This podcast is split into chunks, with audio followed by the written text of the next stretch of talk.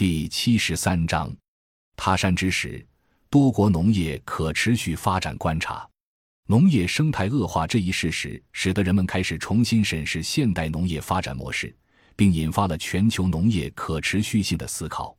一九八一年，莱斯特·布朗在《建立可持续发展的社会》一书中，系统阐述了可持续发展观，被视为较早的对农业可持续性的思考。一九八四年，戈尔丹·道格拉斯在《农业可持续性改变世界秩序》。一书中明确指出农业可持续性问题。农业可持续发展问题提出后，陆续得到社会各界的响应。一九八七年，世界环境与发展委员会（简称 WCD） 提出两千年转向持续农业的全球政策。一九八八年，联合国粮农组织（简称 FAO） 制定可持续农业生产对国际农业研究的要求的文件。一九九一年。FAO 在荷兰丹波召开农业与环境国际会议，发表了著名的《丹波宣言》，拟定了关于农业和农村持续发展的行动纲领。1992年，WTO 在巴西召开的环境与发展会议上通过了著名的《二十一世纪议程》，将农业与农村的可持续发展作为可持续发展的根本保证和优先领域，并写入第十四章。自此，农业可持续发展不仅成为一种农业发展的新思潮，达成全球的共识，而且也得到了最高级别的政治承诺。这使农业可持续在世界范围内开展成为可能。农业可持续发展思想虽在世界范围内得到广泛传播，从过去单一的追求农产品的数量增长，开始更多的关注食物的质量、安全及营养，同时农业的环境保护。文化教育等其他功能也得到发掘，但由于政治、经济、文化等国情不同，各国在实施农业可持续发展模式上各有特色，实施进程也不尽相同。一、德国市民农园与农业多功能性。市民农园是德国都市农业的主要体现形式，即由政府或农民将位于都市或近郊的农地出租给城市居民。市民可以在土地上种植花草、蔬菜、果树或经营家庭农艺，体验农业生产经营过程，享受耕作乐趣。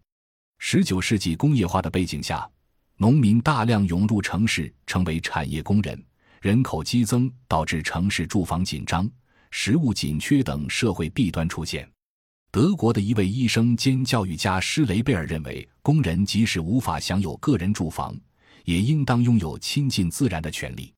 他主张在工人区为工人子弟修建农园，既可作为贫困家庭孩子的活动场所，为他们创造接受大自然教育的有利条件，还能提供健康的食物，节约生活开支。此外，园艺工作可以缓解人们工作的疲劳。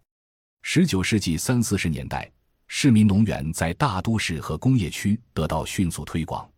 比如位于柏林红十字会带小屋的园圃区和铁路农场花园，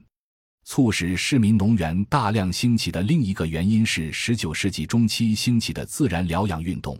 自然疗养运动主张通过阳光、空气和运动保持身心健康。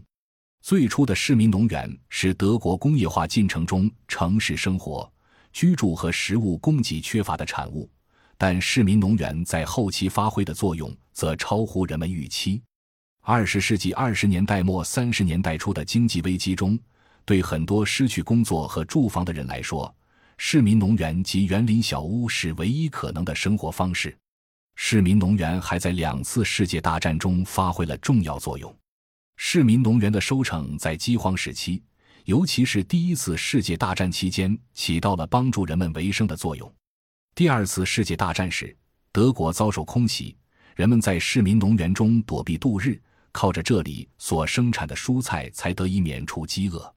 两次世界大战期间，由于战争、饥饿等原因，在无家可归的野外居住者以及长期租赁者的努力下，市民农园规模越来越大并越来越坚固。二战后，市民农园继续发挥供应水果、蔬菜等农产品的功能。第二次世界大战后的二十年中，在水果和蔬菜整齐种植成行列的市民农园中出现了灌木园、水生池等特殊的小生境，以及像花园矮人那样的园林艺术品。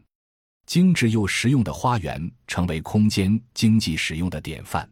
二十世纪七十年代的生态运动使市民农园一改其传统形象，绿色环保的理念引入市民农园的管理中。理想的农园不再是整齐、干净、精心维护和有序管理的，相反，它应当是自然的一种有控制的混乱。一九八三年，德国在《市民农园法》中加入社区发展的概念。按照法律，德国的所有都市都有义务将市民农园提供给市民，目标是达到每十户居民中就有一户拥有市民农园。近年来，德国市民农园的做法与宗旨与过去相比已有很大不同，主要是转向农业耕作体验与休闲，而不是以生产经营为方向。二十世纪九十年代，随着自然疗法、瑜伽、冥想、健身运动的兴起。休闲健身成为二十一世纪人类社会生活的主旋律。休闲健身的价值被引入市民农园，康体园成为除了食用园、生态园之外的第三大主流形式。在城市水泥丛林中，休闲农地是具有稀缺性的公共财产。德国市民农园强调绿色环保教育及休闲功能高于物质生产，提供绿野阳光的空间为城里居民享受。以符合身心均衡发展的需要。从宏观上看，市民农园促进了农业在都市的保存与发展，使农业不因都市建设范围的扩大而萎缩。同时，市民农园的存在增加了城市的绿地面积，改善了生态环境，而且它还发挥着社区活性化作用，为市民提供了交流与沟通的社交场所，有助于改善居民邻里关系。从微观上，市民农园对于市民个人也有多种功能：体验农耕文化的同时，享用新鲜、卫生、安全、健康的农产品；回归大自然，在田园中休养身心，消除精神紧张；寓教于乐，让小朋友近距离接触农耕文化。更重要的是，在共同劳动中增进家人、朋友间的感情。市民农园的存在，表明农业不仅具有生产粮菜。花果鱼的生产性功能，而且具有改善城市生态环境的生态性功能和为人们观光、休闲、体验、娱乐提供空间的生活功能。同时，这也说明城市与农业是可以相互依存、共同发展的，而非决然分割的。